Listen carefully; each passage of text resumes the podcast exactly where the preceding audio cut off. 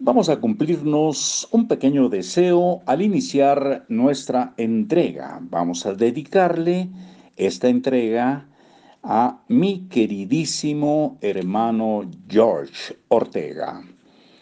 ¿Cómo hacer inevitable los buenos hábitos e imposibles los malos hábitos?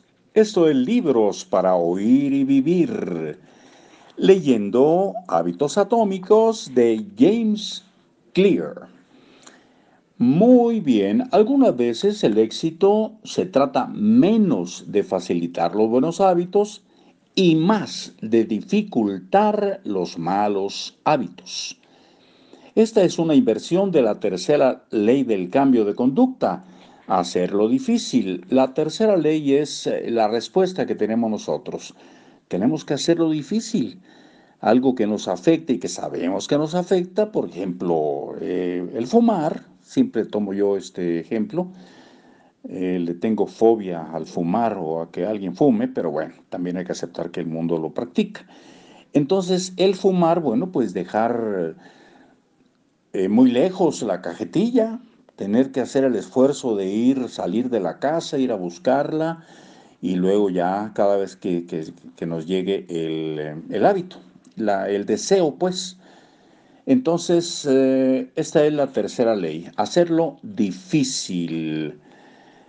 Si constantemente te encuentras luchando para cumplir con tus planes, entonces puedes tomar una página de Víctor Hugo y hacer tus malos hábitos más difíciles. Recuerden lo que hizo Víctor Hugo, esto lo digo yo, que, que, se quedó sin, la guardó bajo tres llaves la ropa que tenía, no podía salir de su casa y se obligó a escribir hizo difícil el mal hábito de no escribir. Y se, y se puso a escribir porque no tenía de otra. Estaba metido en la casa.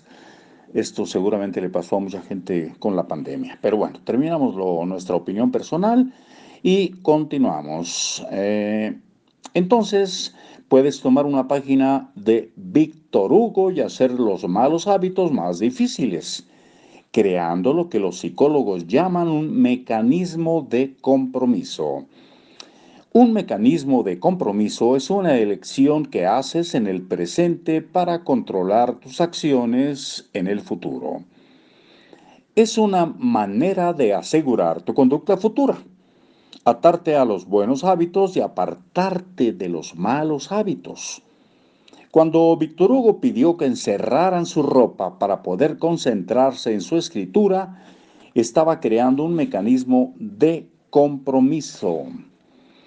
A ver, leemos aquí la parte de abajo, en esta página 211. Esto también eh, se refiere a lo que se llama el pacto de Ulises o el contrato de Ulises, llamado así por Ulises, el héroe de la Odisea, quien pidió a sus marineros que lo ataran al mástil del barco en el que viajaban para que pudiera escuchar el encantador canto de las sirenas y evitar que éste lo obligara a dar vuelta al barco para tratar de llegar a ellas y en su lugar acabar chocando contra las rocas. Ulises se dio cuenta de los beneficios de asegurar sus acciones futuras mientras su mente estaba lúcida en lugar de esperar a ver a dónde lo podían llevar sus deseos del momento. Muy bien, ahora continuamos eh, con la lectura que, que veníamos desarrollando. Un minutito más. Hay muchas formas de crear mecanismos de compromiso. Para evitar comer en exceso, puedes comprar la comida en paquetes individuales en lugar de hacerlo en paquetes grandes. Puedes solicitar de manera voluntaria que te incluyan en la lista de jugadores no autorizados de casinos y sitios de póker por Internet para prevenir que apuestes en exceso en el futuro. Incluso he escuchado de atletas que tienen que alcanzar un peso determinado antes de una competencia y para lograrlo dejan sus carteras en casa. Eso les asegura que no se sentirán tentados a comprar comida chatarra. Ay, muy buena idea. Bueno, les expliqué lo de lo de Víctor Hugo, pero no tuvo caso porque aquí nos lo refuerza con estos comentarios que hace el autor de Hábitos Atómicos. Continuamos mañana. Por aquí nos vemos, ¿de acuerdo? Hasta luego.